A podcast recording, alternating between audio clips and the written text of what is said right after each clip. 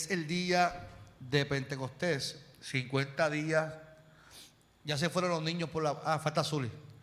Los niños pueden pasar a su clase. Eh, 50 días después de Semana Santa se celebra la fiesta de Pentecostés. Y esa fiesta eh, es una fiesta del Espíritu.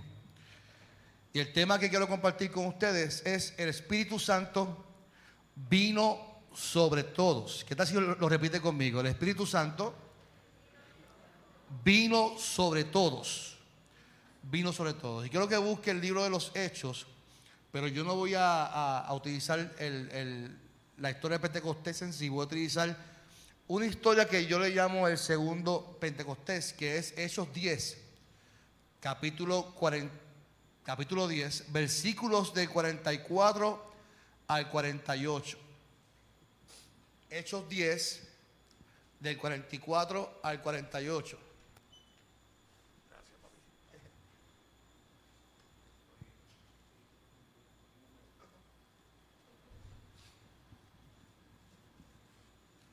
Cuando lo tenga, dígame. Todavía estaba hablando Pedro con ellos cuando de repente el Espíritu Santo vino sobre todos los que estaban escuchando el mensaje.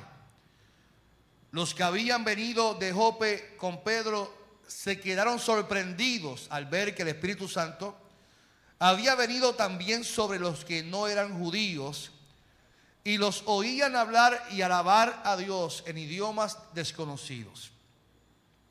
Pedro les dijo a sus compañeros, Dios ha enviado el Espíritu Santo para dirigir la vida de gente de otros países, así como nos lo envió a nosotros, los judíos. Ahora nadie puede impedir que también los bauticemos.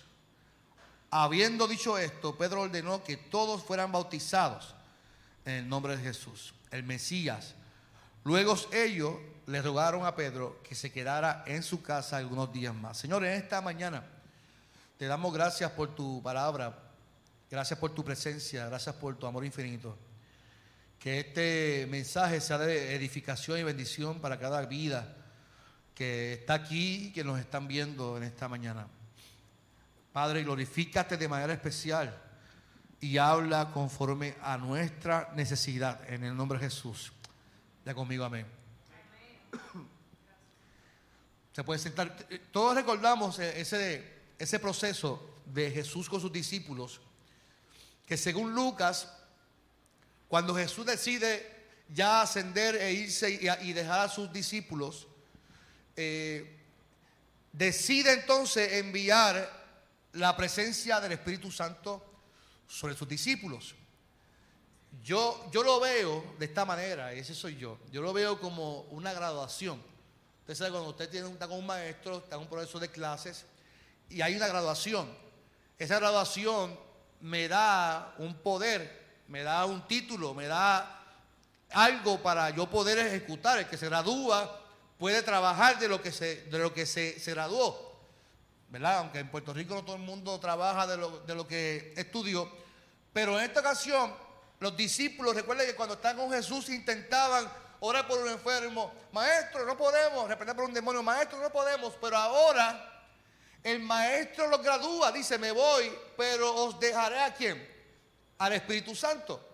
Y ese Espíritu les dará poder. En el primer Pentecostés, que es el capítulo 2, Dice el texto que estaban todos allí unánimes y que de momento se derramó el Espíritu Santo, un estruendo, algo como paloma, y que los que estaban adentro comenzaron a hablar el idioma de los gentiles que estaban afuera. Los gentiles no podían participar de la fiesta porque eran qué? Gentiles. El judío es muy celoso con su religión. Y para que el gentil pueda participar, tenía que judaizarse, un proceso bien complicado de circuncisión, de ritos.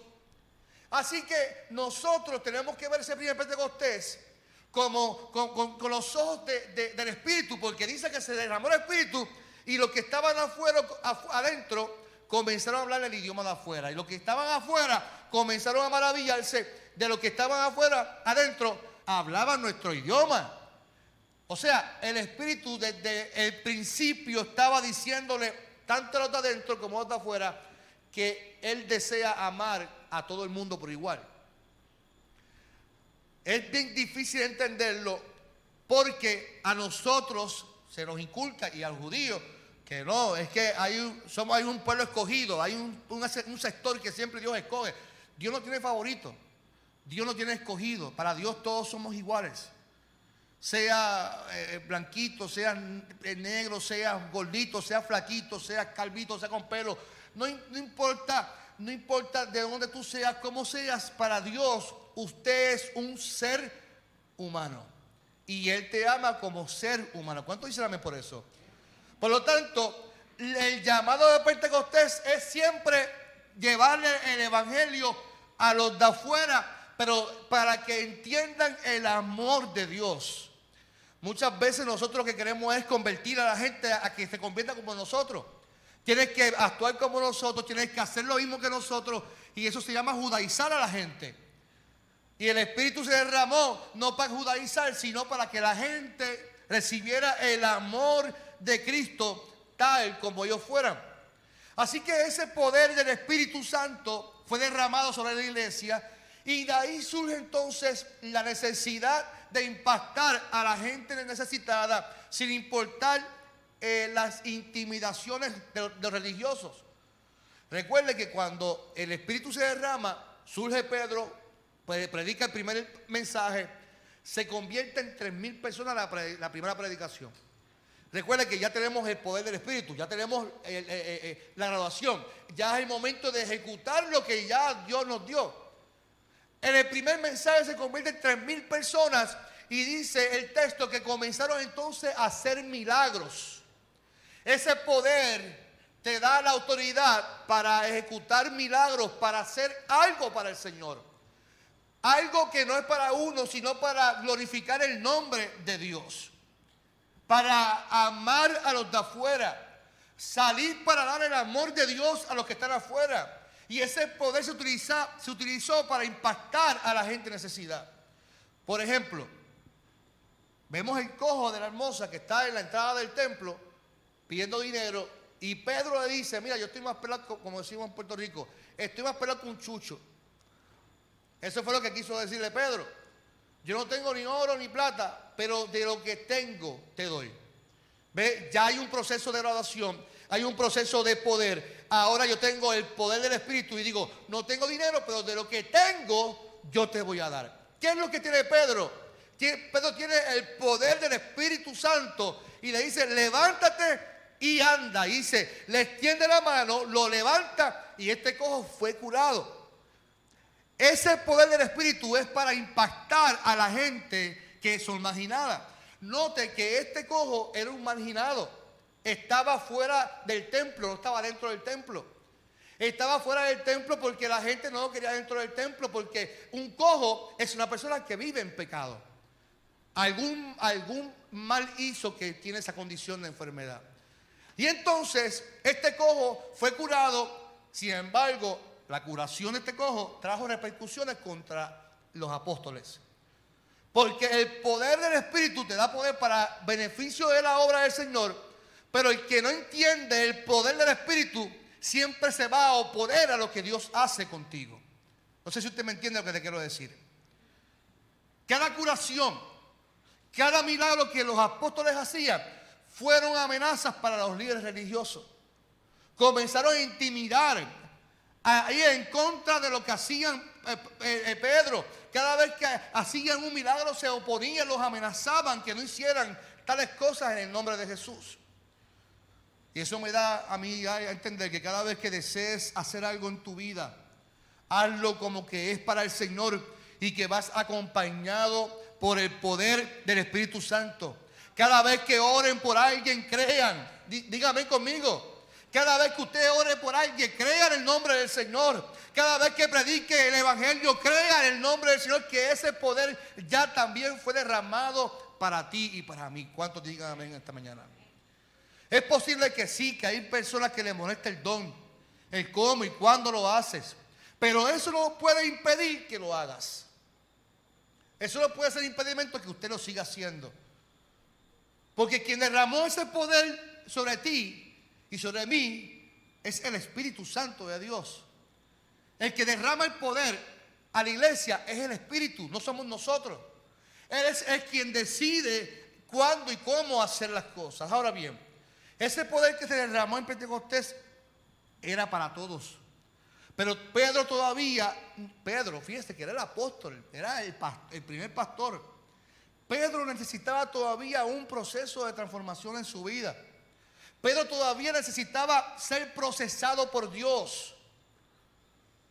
De cómo se debía hacer las cosas.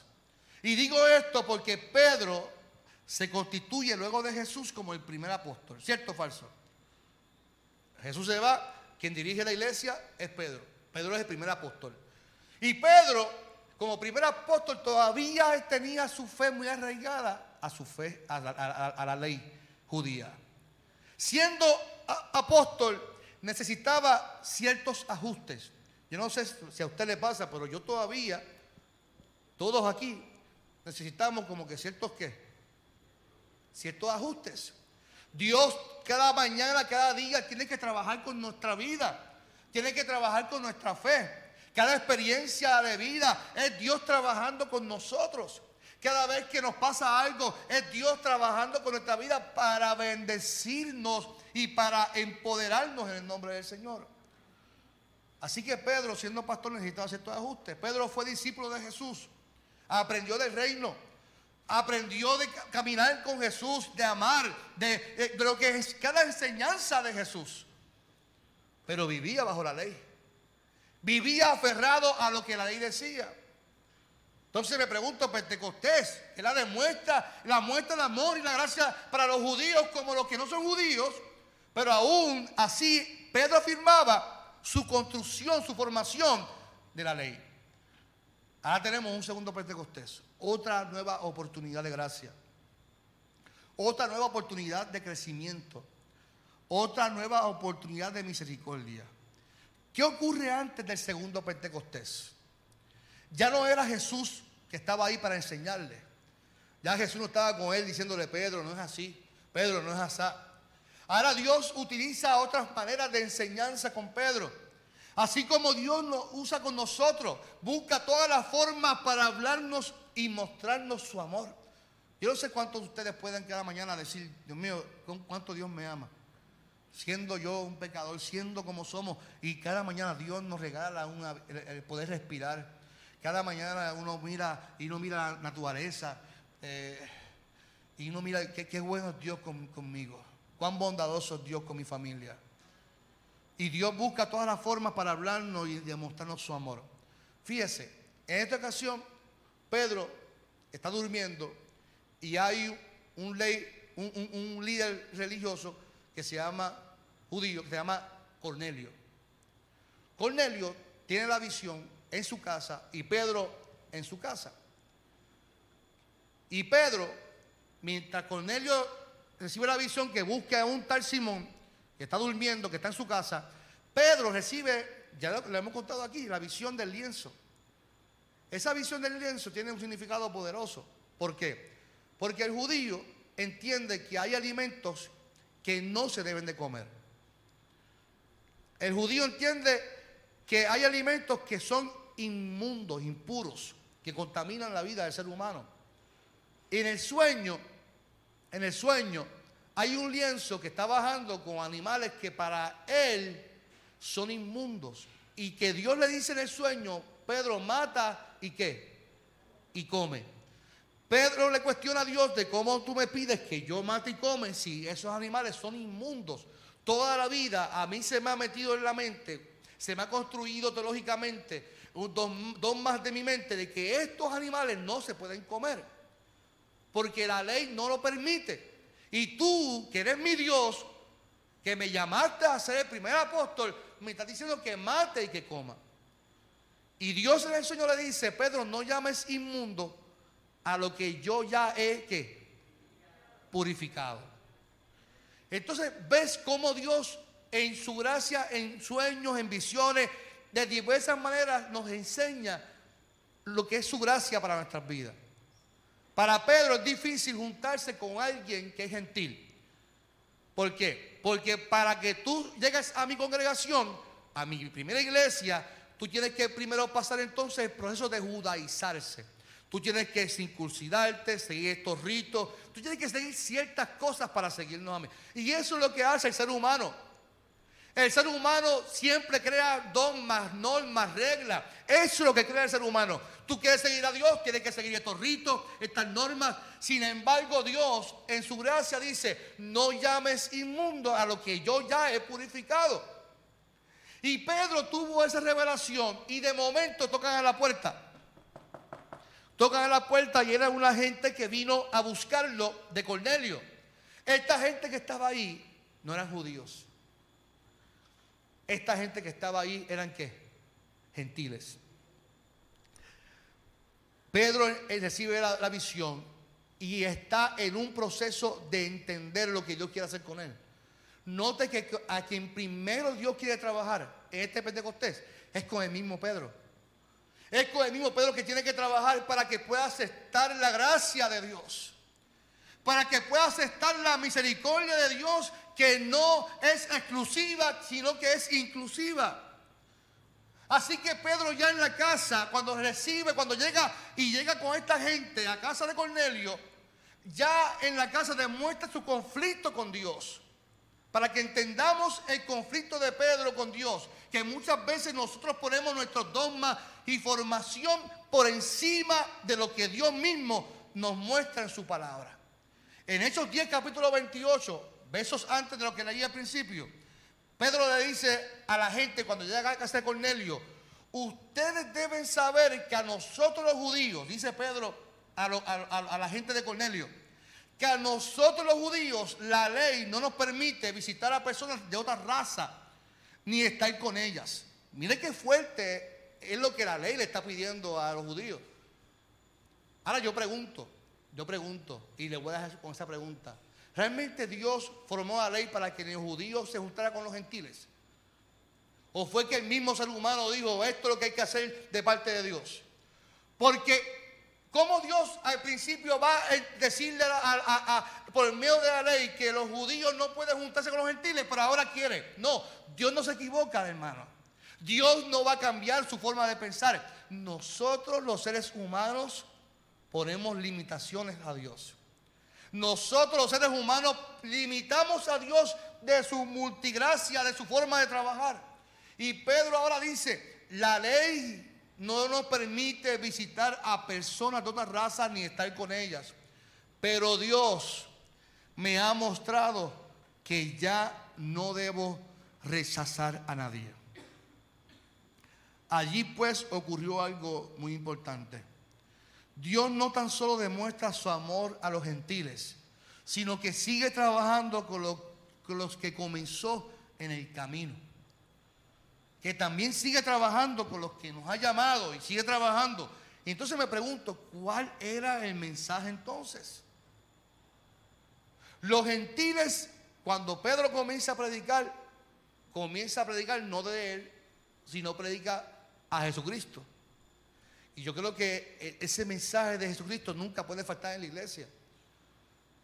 De nuestros labios, mi amado, no puede faltar la presencia de Jesucristo en nuestra boca. Porque el centro de la iglesia, el centro del evangelio, no somos nosotros. Yo puedo hablar de lo que Dios hizo conmigo, pero, pero el centro de todo siempre va a ser quién? Cristo. Cristo es el centro de todo. Y cuando Pedro comienza a hablar de Cristo, dice que los gentiles comenzaron a escuchar la buena noticia y mientras escuchaban la buena noticia, todavía no había terminado Pedro de predicar el evangelio de buena noticia. Y dice el texto que de repente, y otra vez habla de de repente, porque en el primer Pentecostés hubo un de repente, y de repente hubo un estruendo. En este otro Pentecostés, hubo otro de repente y otro de repente y el Espíritu vino sobre todos los que estaban escuchando el mensaje. El Espíritu vino sobre todos, sobre todos, sin, sin exclusión, sobre todos los que estaban escuchando el mensaje. Los que vinieron con Pedro de Jope se sorprendieron al ver que el Espíritu Santo había venido también sobre los que no eran judíos.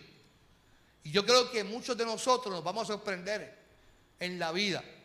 Y seguir sorprendiendo cómo Dios utiliza gente que nosotros pensamos que no pueden ser utilizados por Dios. De cómo Dios llama a personas que, que no deben ser llamadas por Dios. Mire, yo recuerdo cuando Dios me llamó al ministerio, y a mí me da mucha gracia, porque hay gente elitista en la iglesia. Eso pasa en todas las iglesias. Cuando digo personas elitistas, son personas que de high class que se creen que son la última cosa del mundo y que, y que Dios llama a gente así, que tiene que vestir de una manera y que tiene que ser así. Y como yo vengo de Carolina, vengo, yo, no sé, yo soy un tipo raro, parece, en la iglesia. Esa persona se negaba a pensarle que yo iba a ser pastor. Me, recuerdo, recuerdo como hoy, porque pues lo entiendo, yo, yo, yo también lo entendería, fíjese. Porque yo miro mi, mi juventud y digo, ¿verdad que yo, yo, estaba bien tostado en la iglesia? Entonces, ¿cómo Dios llama a este joven que lo que hace es fastidiar y hacer bulla y hacer relajo? Y uno dice, pues este no, puede ser pastor porque mira cómo habla. Y yo recuerdo, yo tengo una jerga todavía que tengo que trabajar. Y estaba en una funeraria y él no se pudo callar. Yo digo, bueno, mi gente, me tengo que ir, toca arrancar. Arrancar en Carolina es que tengo que salir, tengo que irme. Y él se molestó porque yo, candidato al pastor, hablo así. Carlos, ¿qué es eso que tiene que arrancar? Usted va a ser un pastor, tiene que hablar con propiedad. Y yo, a me salvé yo, que tengo que hablar como, como, como cualquiera. Que tengo que arrancar, que me tengo que ir. Entonces, muchas veces nosotros somos sorprendidos de cómo Dios llama a personas. Porque pensamos que el Espíritu Santo se debe derramar de personas exclusivas solamente. Y yo tengo que decirte esta mañana que Dios nos va a seguir sorprendiendo porque Dios derrama el Espíritu para todo el mundo, iglesia. Dios derrama el Espíritu para todo el ser humano que simplemente quiere ser impactado por Dios. Éxodo 10:47 dice, Pedro les dijo a sus compañeros, Dios ha enviado el Espíritu Santo para dirigir la vida de gente de otros países. Así como nos los envió a nosotros los judíos, ahora nadie puede impedir que también los bauticemos. Muchas veces nosotros limitamos a otros y nos limitamos a nosotros mismos también en experimentar el Espíritu Santo como el día de Pentecostés. Y digo nos limitamos porque enmarcamos la manifestación en las lenguas y no en el mensaje de la manifestación. Lo voy a repetir. Limitamos porque enmarcamos la manifestación en las lenguas. No. Y, hay iglesias que si no hablas lengua, no eres bautizado. Y si no hablas lengua, Dios no está contigo. Yo recuerdo, yo le comenté una vez aquí una pastora que fue a predicar en mi iglesia en Villa Prade. Yo era jovencito.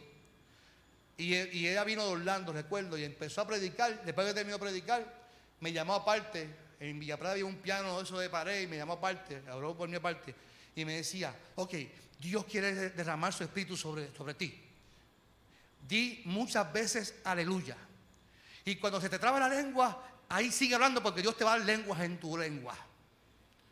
Y yo decía mi mente, ya sí, yo, yo soy gago, decir muchas veces aleluya para mí es complicado. Aquí está mi esposa. Mi esposa, cuando cuando me piden mi seguro social, cuando me piden mi dirección de Carolina, yo decir 73C. Pero lo digo con pausa, lo digo bien. Pero cuando estoy con ella, que estoy relajado, cuando me dice su dirección, yo la miro a ella porque ella me bulea, hermano. ¿Usted cree que ella.? No, pero mi esposa me bulea. Entonces yo estoy a punto de decir algo que sé que ella está a punto que yo lo diga para reírse de mí. Y respiro profundo. Calle 73C. ¿Cómo, caballero? Calle 73C. Y se trata el 00. Ay, Dios mío, Padre, no puedo hablar, no puedo hablar bien. ¿Y qué sucede? Esa señora me dice, di muchas veces aleluya. Y yo, aleluya, nunca hablé lengua, hermano. Nunca dije lo que ella quería que yo hiciera, nunca se derramó nada, hermano, porque no es la manifestación, es el mensaje que está detrás de la manifestación del Espíritu. La gente enfatiza la lengua, el idioma, no, es lo que ocurrió allí. Es lo que está detrás de la manifestación.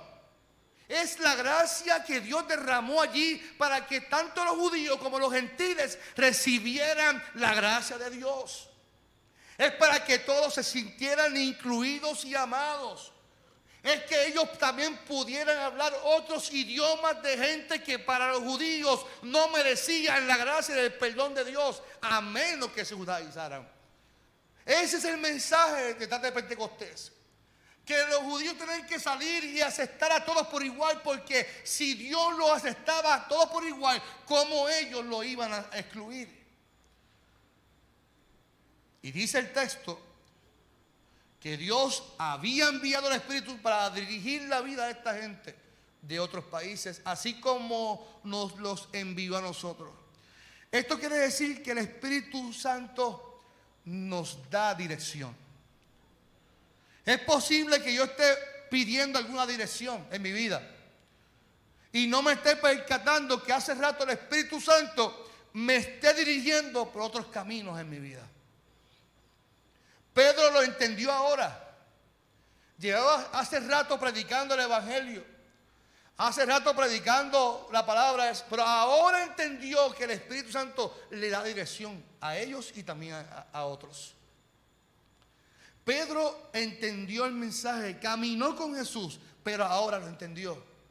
Al igual que ocurrió en esos días en Pentecostés, Dios desea derramar el Espíritu sobre ti y sobre mí para darnos dirección. Iglesia, yo no sé qué tú estás pasando hoy, mi amado, mi amada. No sé qué estás experimentando hoy que llegaste a la iglesia esperando alguna respuesta. Yo tengo que decirte que hoy, al igual que el día de Pentecostés, Dios desea derramar su Espíritu Santo sobre ti y sobre mí para darnos dirección. Para darnos dirección de cuál camino debemos escoger. Darnos dirección de cuál dirección tenemos que ir. Y fíjense que el, el Espíritu Santo no, es como nosotros. Yo no sé si usted se ha parado de un sitio que no conoce a nadie. Suerte que ahora tenemos el Google Maps. Y yo estaba en estos días con, Luis, que no vino hoy, y fuimos para Boston. Y entre los dos, el inglés es pésimo. Entonces Luis, yo, yo, yo dije que lo iba a decir. Luis, mi querido Luis, no sabe inglés y decidió poner el GPS en inglés porque quiere aprender inglés en Boston. Entonces él guiando y la americana hablando en inglés. Y yo digo, Luis, ¿tú entiendes lo que te dice ella? Porque ya estamos dando vueltas en el mismo aeropuerto, brother. No, pastor, que yo quiero aprender, pero ¿por qué no pones en, Puerto Rico, que tú conoces el lugar y estás entendiendo, pero en Boston tú no conoces las calles y tampoco entiendes inglés? Estamos dando vueltas en el mismo túnel, brother. No, es que ella está diciendo que me meta por ahí. Te lo digo así mismo, que te metas por ahí. no, ella lo que dice es que me meta por ahí. Google no lo así. Google no por ahí dice, sí, allí en el, palito, allí, a la izquierda, allí, allí, hasta y te metes por ahí. No, no, no, no, La dirección del Espíritu no es así.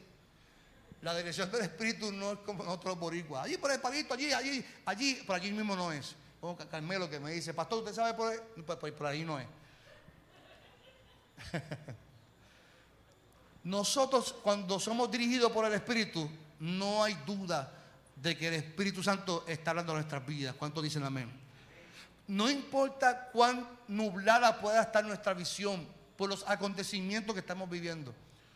No importa cuán duro puede ser tu proceso. Dios ha enviado su Espíritu para darnos dirección. Gloria a Dios por la dirección del Espíritu Santo, amado. Gloria a Dios porque el Espíritu Santo nos bendice y nos da dirección a nuestras vidas. Al igual que ocurrió en esos días, Dios viene sobre, sobre ti sobre mí para darnos dirección. Para abrir puertas a nuestras vidas, para que Dios te dirija. Pues tengo buenas noticias hoy para ti, mi amado. Muchas veces pensamos que la dirección es solamente para los que pertenecen a alguna iglesia. Y ese mensaje es para ti, que me estás viendo hoy, para ustedes que están aquí en esta hora. Si tú piensas que la dirección solamente para la gente más santa y más buena, no, mi amado, eso pensaba Pedro. El Espíritu Santo no se sujeta a nuestros criterios. Escuche bien, escuche bien y respire profundo. El Espíritu Santo no se sujeta a nuestros criterios. Eso pensaba Pedro. Yo tuve un hijo tan lindo en el país. Nosotros pensamos, mire, para darle una idea, usted me entienda lo que quiero decir. Cuando Jesús llama a Pedro, Pedro no cumplía ningún requisito para seguir a Jesús. Era un qué? Era un pescador. Cuando Pedro va a elegir al próximo apóstol, cuando Judas muere, Pedro pone unos requisitos que él mismo cumplía cuando fue llamado por Jesús. Tiene que ser santo, dado una sola mujer, a ver, sigo seguidor de Jesucristo, a ver, eso somos nosotros, así somos los seres humanos. Los seres humanos ponemos normas, directrices y ponemos así porque así tienen que ser. Y Dios le hace a Pedro, Pedro, ese no es el camino. El Espíritu Santo es para quién? Y el Espíritu Santo da dirección a quien Él quiera, no a quien tú quieras. Y hoy Dios quiere darnos dirección. Él quiere seguir derramando su espíritu sobre todos. Él quiere seguir derramando ese amor, ese acompañamiento, esa paz, esa gracia sobre ti, sobre mí. Nosotros vivimos tiempos difíciles y, ahora, salió una viruela de mono. ¿Qué, día antes más viene para Puerto Rico? Uno dice, Miguel, ¿y cómo, va a ser la vacuna esa del mono ahora? y vienen cosas, yo no sé, entonces la gente, la gente vive marcada en el miedo. Porque mientras más cosas salgan, más terror pone y más miedo nos da a nosotros, los seres humanos. Y nosotros tenemos que entender a, nosotros se nos derramó el Espíritu Santo de Dios. Y ese Espíritu nos da dirección, esa dirección nos da paz y tranquilidad. Esa, dirección nos tiene que dar tranquilidad y paz. Porque esta gente fue amenazada, esta gente predicaba y los mataban, los apedreaban por predicar el Evangelio. Sin embargo, ellos tenían paz porque eran dirigidos por el Espíritu Santo de Dios. No importa que pueda venir a Puerto Rico, no, no importa que pueda venir a este mundo. Si usted y yo somos dirigidos por el Espíritu Santo de Dios, en ti y en mí tiene que haber paz, tiene que haber tranquilidad y tiene que haber gracia de Dios. Y esa gracia de Dios nos invita a amarnos, a respetarnos, nos invita a aceptarnos y a entender que el Espíritu Santo es para todos.